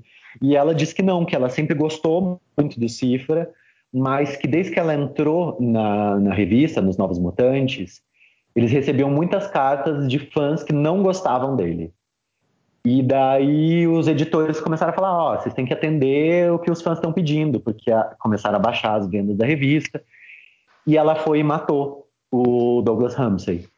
E com isso, é, ela começou a receber mais carta ainda execrando ela, xingando de todos os nomes possíveis, porque mataram o personagem favorito, ou porque é, muita gente falando: olha, eu sei que eu mandei carta para você pedindo para ele morrer, mas agora me arrependi, eu acho que não precisava ter sido assim e tal. E então não foi culpa dela, foi pedido dos fãs, na verdade. Bom, para a gente finalizar a equipe, faltou pouca coisa. Acho que faltou o Warlock, que foi muito falado, na, porque ele é muito ligado a, a, ao Doug, né? Então ele foi muito falado nessa parte do Doug. E tem o Rictor, a Dinamite e a Skids. Eu fui meio criticado da última vez que eu falei desse, desse pessoal, porque parece que eles não meio que não são muito bem quistos aí na, na galera. Vocês querem citar alguma coisa desses quatro personagens? Né? O Warlock, não sei se tem mais muito o que falar, né? O Warlock acho que só tem que falar do pai dele, né? Que ele veio para a Terra fugindo do pai dele, que era o Magus. E na cultura deles, é, quando, quando o filho tinha uma certa idade, um certo tamanho, ele tinha que lutar contra o pai e, e derrotar o pai. E o pai dele queria de qualquer maneira não que ele não passasse por essa prova de fogo, queria derrotar o filho, entendeu? Então, o inimigo mortal do, do Warlock era o próprio pai dele, e isso acabou colocando os novos mutantes em várias enrascadas, e toda vez que o pai aparecia, o, o Warlock acabava ficando quase sem operação de tão com tanto medo que ele tinha do pai dele. Eu sempre fui muito confuso com os poderes do Warlock, porque ele parecia para mim um personagem que podia fazer qualquer coisa, mas acabava que não fazia nada, né? Não sei se era, se era meio de propósito isso. É, mas ele podia fazer qualquer eu, coisa, né? Ele podia fazer muita coisa, mas é que eu acho que uma das coisas mais agressivas do poder dele era assimilar vidas, tirar a vida de vidas orgânicas, né? É, e era até assim que ele se alimentava. Só que para uma história de adolescentes isso era um pouco pesado dele. De repente ele teria que matar todos os oponentes dele, né? E assimilando os, os oponentes e, e os oponentes ficando sem vida, virando só formas orgânicas mortas. É, e mais para frente a raça do, do Warlock vai trazer muitos problemas, né, para os X-Men a Falange. Sim. É, Sim. Tem uma saga onde eles querem dominar o planeta e começam a perseguir os mutantes. E, enfim. Que é a Aliança Falange, né? Eu gosto, sabia? Eu até gosto um pouco. E, e também o Cameron Rod no, no programa de extermínio, ele também tá unido à Falange, não tá? Ele já tá, tá. unido à Falange lá? O Cameron Rod era o antigo Relações Públicas do, do X Factor que morre e em algum momento e depois reaparece na, na saga do programa de extermínio com um corpo tecno-orgânico, que seria derivado do, do, do Warlock. É, eu sim, lembro sim. que na última gravação que a gente fez, que o Diego falou que, que o Warlock meio que não fazia é, coisas muito, muito elaboradas, porque ele meio que tinha. Era uma representação de alguém que tinha algum déficit mental, né? Assim, ele era meio abobalhado. É, ele era bem ingênuo, né? Ele, na verdade, o Warlock ele era uma criança. Né? Ele era um bobão, ele aparecia em várias histórias. Ele aparecia muita história do Homem-Aranha e outros personagens Marvel. Ele era o, um bobalhão da época, né? Então, assim, ele não tinha. Na verdade, não tinha nem noção do que ele podia fazer com o poder dele. E... Até hoje ele não tem. Hoje em dia ele tá vivo. Ele reapareceu nas histórias do Nova. Depois ele reapareceu nas histórias dos Novos Mutantes. Mas é aquele personagem também que ninguém sabe muito o que fazer com ele. É, a última aparição dele do Cifra foi no, nesse último X Factor que, que existiu, né? Isso, que não vingou, né? Uma pena. Não, não, não vingou. É, que ele tinha uma queda pela perigo, né? Nossa, aquilo era nojento. Por que será que não vingou, né? É. Pois é. Então, é, pra mim, na minha cronologia, os Novos Mutantes acabam aí no Warlock, certo? Depois é, é, teve a equipe júnior do X Factor, que são os Novos Exterminadores, que eles, tiveram a minissérie. E quando a minissérie não vingou o suficiente para virar um título, a escritora da, da, da minissérie ela assumiu o título, título dos Novos Mutantes e ela trouxe os personagens para a equipe. Ela trouxe o Rusty Collins, que é o Punho de Fogo, que é um personagem que aparecia desde X Factor número 1. A Skids, que tinha um campo de força, que ela era uma Morlock. A Dinamite, que é uma pré-jubileu, porque ela é anterior ao jubileu, tinha praticamente o mesmo poder, soltava bombas. É uma personagem que surgiu em Guerras Secretas 2. E é, o Rictor, que era um, um mutante mexicano que provocava terremotos. Só que quando ela trouxe esses personagens, ela fez uma sacanagem, né? Ela matou o Cifra, ela deixou a Miragem lá em Asgard. Então, assim, ela foi tirando alguns membros das equipe, da equipe original para colocar os personagens dela. Eu acho a fase menos interessante da, da, da série original. É, ano passado eu reli todas as, as revistas dos Novos Mutantes. Praticamente uma edição sim, uma edição não. Ela tira um novo mutante original da equipe. Ela começa Pra matando o Cifra. dela. É, ela tira o Cifra, depois ela tira a Miragem, depois ela tira a Iliana, é, já tinha tirado a Mara, já tinha tirado a, a Karma. Ela vai tirando todo mundo. E, Aí fica, e- fica basicamente o Míssel, o Monstro Solar e a Lupina. Junto Sim. com o Apache e os novos exterminadores. é, não, o Warlock ainda fica um tempo. O Warlock Até ainda fica um tempo. Eu, eu conheci o Rictor já também na fase do Peter David para X Factor. E eu já tinha perdido os poderes no dia M. E tinha um plot que eu achava bacana, que me identificava, porque ele se descobria bissexual, né? E ficava apaixonado pelo Shatterstar. É, eu, eu gostava muito da fase do Peter David para X Factor. Então acho que é por isso que eu gosto da, da Rain e do, e do Rictor, porque eu, eu li eles lá e achava bacana, né? Mas parece que ninguém gosta muito dele. Então, ok. Eu gosto dele, eu só não, não considero ele um novo mutante. É, eu também tenho essa vibe, não considero ele um novo mutante. Pra mim, a equipe dos Novos Mutantes clássica vai até o War- Warlock. Depois, o que veio É, depois é, é a última pessoa. Bom, uma vez que a gente terminou de, de destrinchar, o- o- esmiuçar os personagens, né? Eu queria saber se vocês que podiam fazer é, indicações de leituras para quem está ouvindo a gente, assim. Ah, eu eu só sei que vai ter o filme e acabei de ouvir vocês falando dos Novos Mutantes, eu li pouca coisa. O que, que eu posso ler dos Novos Mutantes, assim? Ó, basicamente tá, acho que em nas livrarias, ah, o encadernado dos Novos Mutantes da, da Panini, que, que pega ali toda a fase. Na verdade, é ali que engrena Novos Mutantes mesmo, que é o começo da, da saga do, do Urso Demônio. Que aqui no Brasil não é Urso Demônio, né? Como, é- como foi traduzido mesmo? É, ah, Urso Místico, aqui no Brasil. Aqui no Brasil é Urso Místico.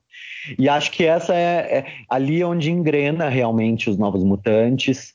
É, eu, eu até suspeito é, que o Bill Sienkiewicz, que é o, o desenhista dessa época, eu acho que ele ele ajudou muito o Claremont nas histórias, porque é, não só os desenhos mudam muito nessas edições, porque até então era um desenho bem convencional de quadrinhos, e um desenho, é um desenho até que eu achava feio, assim, mas o tom das histórias também começa a ficar mais místico, é, vai para essa pegada quase do terror, que é, parece que é o que o filme vai ter.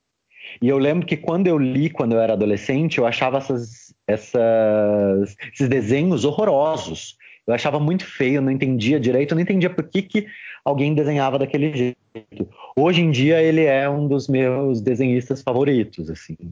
A gente começa a entender quadrinho como arte, porque o que ele faz é arte mesmo, é muito legal, o Bill Sienkiewicz. É, eu, dei um- eu dei uma lida naquele livro da história da Marvel e tem uma parte do capítulo dos anos 80 que mostra, ou que fala, sobre a revolução que foi a série dos Novos Mutantes, que era uma série obscura, bem side B, e aí o, o Bill começou a desenhar e a série começou a bombar, exatamente porque ele fazia algo diferente. Então, é, ele tem muita responsabilidade por esse sucesso. Sim. É, como Peppa Pig diria, é muito adulto. É. É, mas, mas há de- há de se concordar, né? Eram, eram adolescentes, mas os temas eram, eram bem adultos para a idade que eles mesmos tinham na, na, revista. Sim, mas são coisas que todos nós é, lidamos nessa Ah, época. certamente. Na verdade, o que eu acho que eles são muito felizes é de colocar a inocência daqueles personagens entrando na vida adulta, recebendo toda a carga do que é lidar com adultos, lidar com tudo que está à volta. Uma das revistas que eu mais gosto dos Novos Mutantes, se alguém quiser baixar para ler, porque acho que é, é a única maneira que a gente iria conseguir. sebo, porque não recomendamos a- que você faça pirataria, porque nenhum de nós lê quadrinho pirata, tá? Sim. A gente, ou compra, a gente usa aquele aplicativo de ler quadrinho no tablet, né? Que tem edições antigas. É, no aplicativo da Marvel. É, Sim, no aplicativo da exatamente. Marvel. Eu nem sabia que como baixar quadrinhos tem. É, não, não tem. Não, não, crianças, não façam isso. A gente não recomenda. Aqui em São, aqui É, em São tem, não. Paulo, quem quiser pode ir na Gibiteca Enfio, que fica lá no Centro Cultural de São Paulo. Não ganhamos dinheiro para fazer esse tipo de jabá, mas pode ir. Mas é, Não, mas mas é é biblioteca, é- gente. Biblioteca pode É fazer uma isso. biblioteca. Não pode, né? Não, é, não é banca de É, revista. de graça. Mas é a Novos Mutantes 45, que é uma história sensacional, que mexeu muito comigo quando eu era adolescente, e ainda mais agora que eu sou adulto, quando eu fui reler, que o nome da história é Estávamos Apenas Brincando, que é a história de um amigo deles, que era se chamava Larry, e é, que é de um colégio que era próximo, e ele era muito amigo de- deles, e um dia, no meio de todo mundo, a Kitty também estava nessa história, é, ele come- é, as pessoas falam de mutante e ele começa a fazer piadas de mau gosto com mutante. Todos os novos mutantes ficam muito ofendidos com ele e, e vão embora e não entendem, porque ele era uma pessoa muito legal, ninguém entendia por que, que ele estava sendo tão agressivo com mutantes e etc. Até porque eles não sabiam é, ninguém sabia que eles eram mutantes. E a Rain, ela vai, na sua forma de lobo, ela vai é, bisbilhotar ele. E a- quando ela chega na casa dele, ela descobre que ele era mutante. E ele, tá, ele faz esculturas com luz. E eram coisas muito bonitas e tal. E ela volta correndo para avisar os novos mutantes. Só que nesse meio tempo, é, outras, outros valentões lá do colégio dele mandam bilhetes de, de zoeira, zoando, porque ele era meio nerd e tal, falando que sabiam que ele era mutante. E ele fica desesperado com isso. Na verdade, ele só fez aquela brincadeira para tentar desviar a atenção, para ninguém pensar que ele era mutante. Como o típico caso do gay que faz piada com gay para as pessoas não acharem, para desviar a atenção dele. E com isso ele fica tão desesperado que ele acaba se suicidando. E isso cai como uma bomba para os novos mutantes. E daí corta já para o funeral dele. E a Kitty faz um discurso sensacional sobre bullying. Lembrando que essa é uma revista dos anos 80, onde ainda não se falava direito de bullying. E ela fala que ela, ela vai fazer esse discurso de óculos tal, e ela fala que ela não gostava de usar óculos. Ela sabia que as pessoas iam ficar taxando ela de quatro olhos, que as pessoas podiam falar que ela era judia, que ela era magricela, qualquer coisa desse tipo. E que as pessoas falam, mas as pessoas não entendem qual é o peso da palavra. E aquilo, a- aquele discurso foi tão forte para mim, eu acho que aquilo me fez a- apaixonar por X-Men, por Novos Mutantes e por tudo isso. Eu acho que quando eu li aquilo naquela época, eu não entendia ainda é, como aquilo me, me tocava, porque eu não pensava na minha sexualidade. E é tão importante que a Ellen Page, que, que é a, a intérprete da, da Kitty no, nos filmes, quando ela foi fazer o discurso dela é, saindo do armário, falando que ela era lésbica e etc., ela usou trechos desse discurso da Kitty Pride. De tão forte, de tão transformador que é esse discurso dela. E, e eu acho que é, essa é uma leitura obrigatória. Todo mundo, todo nerd tinha que ler. Dá vontade de cada vez que a gente vê alguém sendo preconceituoso num fórum de X-Men, é, postar esse discurso da Kit Pride para as pessoas entenderem o que é o preconceito, o que é, é, qual é o peso da sua palavra sobre a vida do outro. Nossa, do porquê que amamos X-Men, né? Eu vou aproveitar para dizer que do, enquanto você falava, a FH mandou pra gente aqui na nossa conversa a imagem do discurso da Kit Pride e eu vou disponibilizar a imagem na postagem do, do podcast no site para quem quiser ter uma referência aí e depois procurar a revista em sebos e poder ler a história que você está falando. Sim. Uh, eu não consigo escolher uma, uma, história favorita. Essa, essa que o Dan falou, realmente é, sempre me vem à memória quando eu lembro da série original. Mas tem algumas sagas muito boas. Uh, uh, tem uma saga que é logo em seguida Guerras Secretas 2, em que os novos mutantes eles são mortos pelo Beyonder. Na verdade, eles não são mortos, eles são apagados da existência. E quando eles voltam à vida, uh, eles simplesmente eles estão vazios por dentro. E o professor Xavier estava no espaço nessa época, o Magneto era o diretor da escola, e eles acabam indo para a Academia Massachusetts, que é a academia da Emma Frost. Na época, a Emma Frost era uma personagem boa, hoje ela é sombra do que ela já foi. Uh, e mostra os dilemas dele, né? Assim, como, como eles lidaram com a morte, como eles lidaram com voltar à morte. É uma das melhores sagas que tem nos Novos Mutantes. Eu lembro que eu li isso e eu ficava assim, caramba, como é que estão fazendo isso com os personagens, né? A gente não acreditava, não tinha internet nessa época. Você abria a história e não sabia o que ia acontecer, e você via, aquilo era muito pesado. Tem algumas sagas que eles vão para os futuros, é, e, é fantástico. Os Novos Mutantes, eles tinham essa liberdade de passear por, por tempos e por dimensões, por quanto do poder da magia. Isso levava eles a aventuras fantásticas. E de vez em quando o Claremont fazia é, é, algumas histórias one shot, focado só em um personagem. Então, é, tem uma história fantástica da Miragem, quando ela, ela lida com a morte. Ela era uma valquíria e ela tentava impedir a morte de alguém e ela não conseguia. E ela tem, uma, ela tem um discurso muito foda com a morte e, e é um discurso muito pesado e basicamente dá daquela lição né, de que a morte ela é inevitável. Todos nós vamos passar por isso. E tem um outro one shot que é do, do, do Míssel, em que ele vai visitar a família dele e vai apresentar a namorada dele para a mãe. E ele, ele é do interior dos Estados Unidos, né? Uma família bem tradicional. E no final da história, a namorada dele aparece assim, toda toda alternativa, né? Toda colorida e tal. Ele engasga, né? Porque vai apresentar aquela mulher toda diferente para a mãe dele, mas assim ele, ele sustenta. E na hora que ele vai abrir a porta, ela se teleporta de novo e volta normal. E, tipo assim, ela disse: Eu apareci daquele jeito só para ver se você realmente me aceitava do jeito que eu sou. Né? Então, tem esses, esses discursos dentro de Novos Mutantes, né? De aceitação. Tem uma história que mostra o primeiro porre do Cifra, né? Então, é, mostra como é que um adolescente ficando bêbado pela primeira vez. Então, é, tem a questão da deles se aceitarem, a questão da religiosidade da Lupina, a questão da, da, da magia não ser aceita pelos colegas porque é diferente, mesmo ela sendo de uma minoria. Então, se você olhar, cara, é um universo muito vasto, muito rico, em que ao longo de 60 e poucas edições que o Claremont escreveu, né, não foi isso tudo, não. Não, foi bem menos que isso.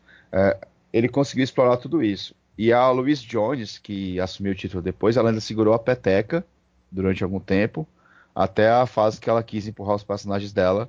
Enfim, é, é uma série de 100 edições. Na centésima edição, eles viram X-Force e perde completamente o foco, né? Viram equipe paramilitar. Uh, mas se você olhar das 100 edições, você tem um aproveitamento assim quase perfeito de tudo.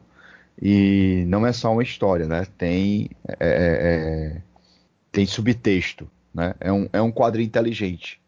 E isso é a grande sacada dos Novos Mutantes. E, e por último, é, Novos Mutantes tinha uma vantagem muito grande, que como ele era o, o quadrinho alternativo dos X-Men, o Claremont podia fazer em Novos Mutantes tudo que ele não podia fazer em X-Men. Daí, é todas as situações que tornaram o título tão notório como ele é até hoje. Que a Marvel tentou repetir várias vezes, relançou várias vezes. Como o Dan falou, vai relançar agora a quarta vez, mas nunca conseguiu o auge da primeira série uma coisa muito legal que o FH falou, de tudo que ele falou, em nenhum momento ele estava falando sobre poderes. É uma história, é, são histórias de super-heróis, mas o foco principal não são os poderes dele. Não é quem é o maior telepata do mundo, não é quem é mais forte de, de quem, e é, e é isso que eu acho mais legal de Novos Mutantes. Eles são pessoas, apesar de tudo. Acho que isso é o que mais me faz apaixonar por essa série. É, bom, roubaram a minha indicação que era o encadernado. Alguém roubou. Mas é, eu acho que uma, uma indicação legal, pelo menos é uma história que eu gosto, é uma minissérie que eu gosto, é a minissérie onde a Iliana volta, que é a Ex Infernos. É uma minissérie em quatro partes que fala da volta da, da Iliana para a realidade.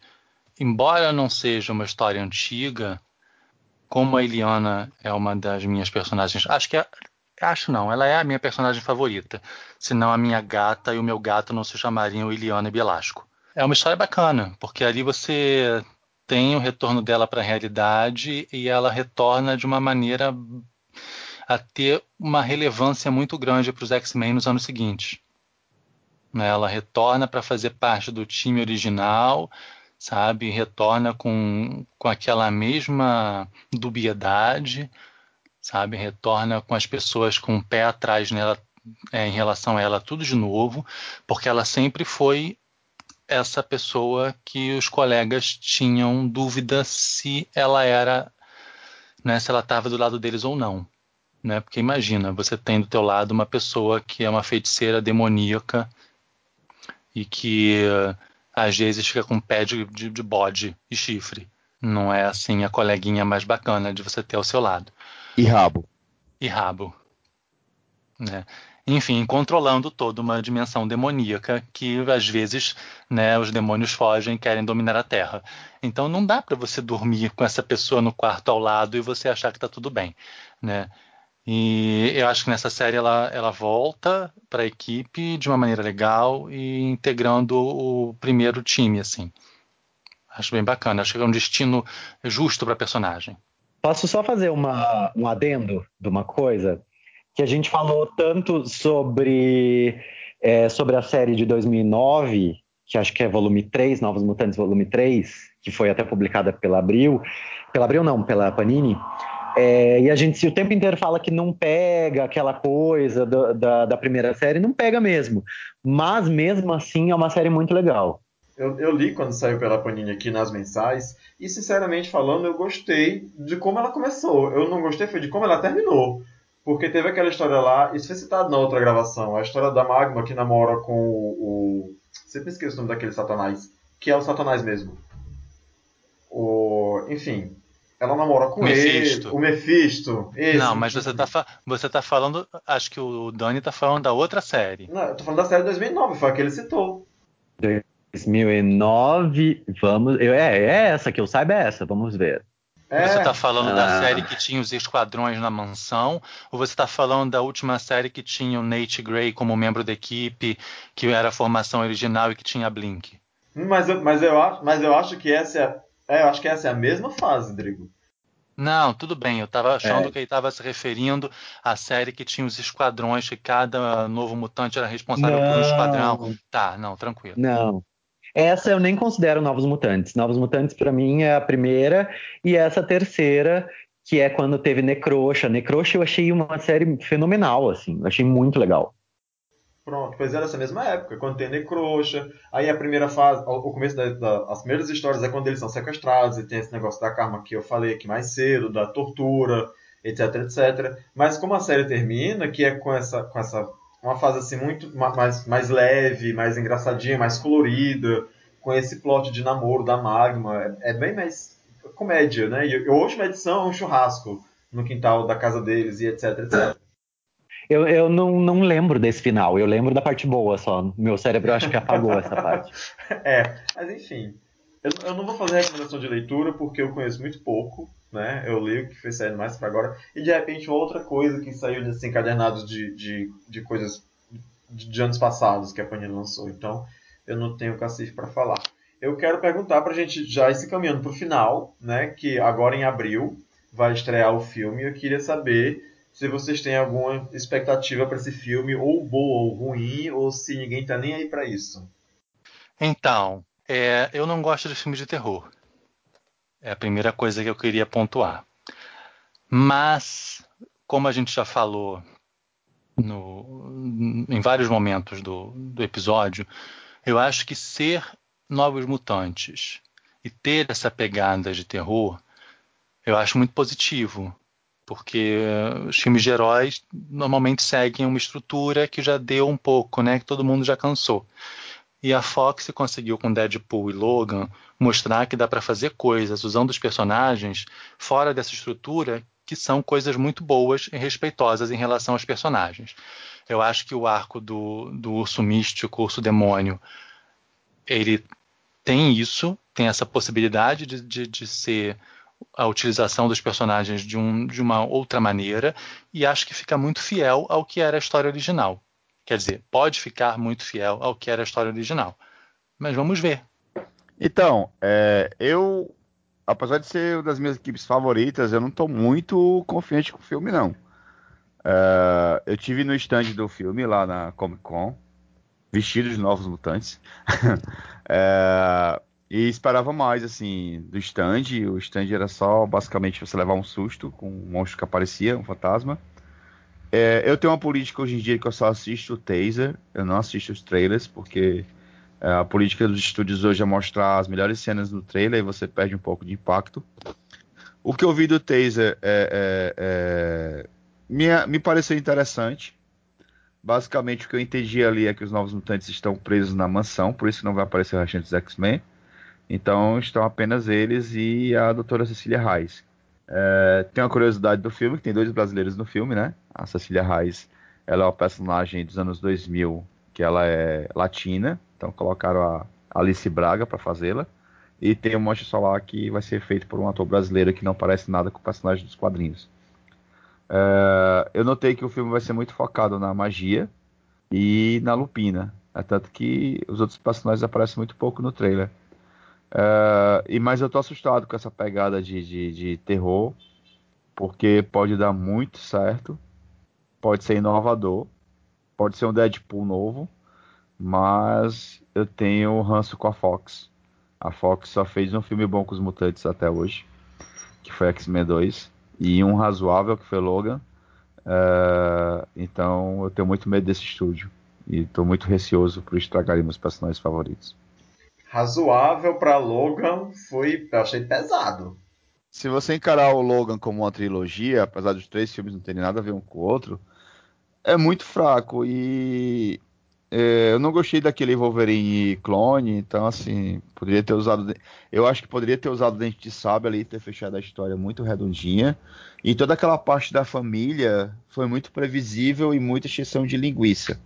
Então o filme poderia ter sido perfeito, mas aquela parte da família e o vilão, que é o Wolverine clone, deixaram para mim o filme apenas razoável. Vamos falar mas não disso é um filme ruim. num outro momento, no segundo momento. Mas sigamos. Então, podem me chamar de Alice, mas eu acredito. Tipo, eu, eu, espero do fundo do coração que o, que o filme seja do caralho, assim. Seja muito bom eu tenho um pouco de medo de qual é a relação deles com a, com a Cecília, ela com a enfermeira deles, eles meio no manicômio, não se sabe se aquilo é um manicômio de verdade. Na verdade, a Fox está escondendo bem as informações do filme e não sei se isso é bom ou ruim. Mas eu espero do fundo do coração que seja muito bom, porque é a minha série favorita. Existem rumores de Warlock no filme, então, isso me deixa um pouco animado. Ele teve uma chamada de elenco que, que combinaria com Warlock, que era de um ator que, que não teria falas propriamente ditas, mas que tinha que ser expressivo e engraçado. É, que seriam só capturas de movimento com ele. Não sei se seria isso, mas é, me animou um pouco com isso. E, e não sei, eu acho que a Fox, quando ela sai da fórmula de mutante, quando ela não tenta ser a Marvel, porque acho que tudo que ela foi errando foi tentando ser igual a Marvel.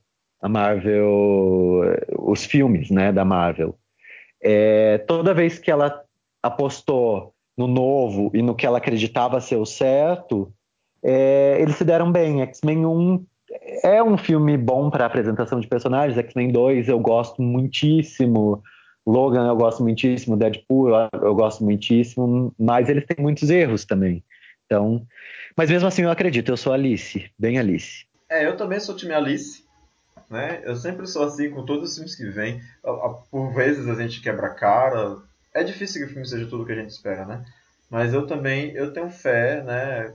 Bem, eu concordo com o Drigo, que ser uma, ser uma pegada de terror que condiz com o que é a história, que é o plot do, do filme. E agora vamos esperar ver o que, que acontece, né? A gente já viu o elenco, já viu o trailer tease e é bola pra frente. Eu quero agradecer aos meninos que vieram gravar com a gente hoje. É, FH, quer fazer algum jabá? Quer dizer alguma coisa? Queria agradecer o convite. É, estamos às ordens e espero que vocês gostem do programa. E estamos aqui. Um abraço. Daniel, também muito obrigado. Também quer fazer. Ah, esqueci de perguntar isso para FH, mas se vocês quiserem deixar é, a rede social de vocês, Instagram, Grindr, Hornet, né? qualquer coisa. Estamos aqui. O que é isso? tá amarrado, Jesus. Ó, eu queria agradecer também a oportunidade de falar da minha série favorita. Eu gostei muito do convite, adorei toda essa conversa, adoro discutir sobre Novos Mutantes.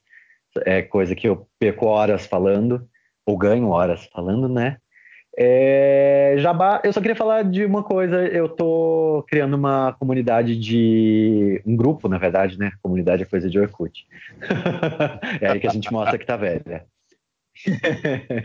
um grupo no Facebook que fala sobre figuras, é, action figures da Toy Biz dos anos 90. É, que são os bonequinhos da Toy Biz. E a gente tá. Eu tô começando agora, mas quem viveu essa fase, tem bonecos, teve, quer lembrar sobre isso, entra lá no Facebook, é só procurar Toy Biz Brasil 90s, é 90 é apóstrofo S, né? E é isso. Drigo, quer fazer jabá, quer deixar contatinho, quer dizer em que sauna você vai estar esse final de semana? Oi, Oi, eu vou estar no Porpino brigando, brigando por batatinha, dizendo que a minha bolsa mas, Gucci vale a vida de todo é, mundo ali eu dentro. Queria, eu queria saber, você, você é time é, tops ou você é time raparigas? Ai, gente, isso me deixa tão dividido, né? Porque. Porque eu sou time raparigas. Eu sou time topázio. Eu fico dividido, porque a outra tava indo tudo, tava indo tão bem até ela falar que a bolsa Gucci dela valia a vida de todo mundo. Mas foi por isso que eu virei time raparigas. Gente, eu não sei do que vocês estão falando. Você não acompanhou a treta por Pino? Não, eu não sei do que vocês estão falando. Menino, entra no Twitter, pelo amor de Deus. É o, o, o number one trend topics do, do, do, Twitter hoje é o Porpino, que é uma lanchonete, tá, uma hamburgueria tá. Deixa eu pedir, sigam-me no Twitter, Fernão Henrique. e no Instagram, fernão.henrique. Aí, tá vendo? Não, não, não queria deixar nada, né? É, é assim mesmo. Enfim. É. Gente, então tem meu Instagram também. Deixa eu só falar meu Instagram também. Então, arroba Daniel, Daniel Guizardi. Já Daniel Guizardi, G-U-I-S-A-R-D. Já tô stalkeando. Muito que bem. Dito isso, é, para quem está nos ouvindo, eu sei que eu nunca pedi nada para vocês, mas hoje eu vou pedir. Sigam, a, a, curtam a página da gente no Facebook, é, curtam a página do Tapioca Mecânica, muito obrigado para quem ouviu a gente até aqui. É, espero que vocês gostem do episódio e a gente se vê. Um abraço, um beijo, obrigado pessoal, tchau, tchau.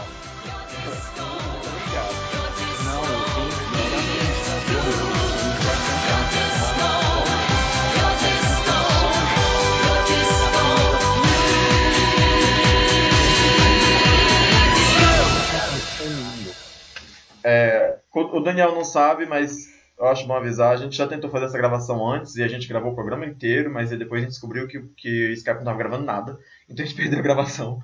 Então hum. hoje vai ser uma gravação do mesmo episódio. Eu não sei se a gente vai conseguir manter a mesma empolgação e trazer as mesmas informações, né? Claro que vai, estamos todos em uh, empolgados. Uh! Uh! Pronto, muita empolgação. Uh! É, passa mal. É isso aí. e o quê? Deixa eu. Deixa eu perguntar uma coisa. Tem regras, tipo, não posso falar palavrão, não posso falar, tenho que esperar exatamente a outra pessoa parar de falar para eu começar a falar, sei lá, qualquer coisa do tipo. Então, tem. Temos regras. Toda vez que você falar por cima de alguém, você tem que mandar nudes.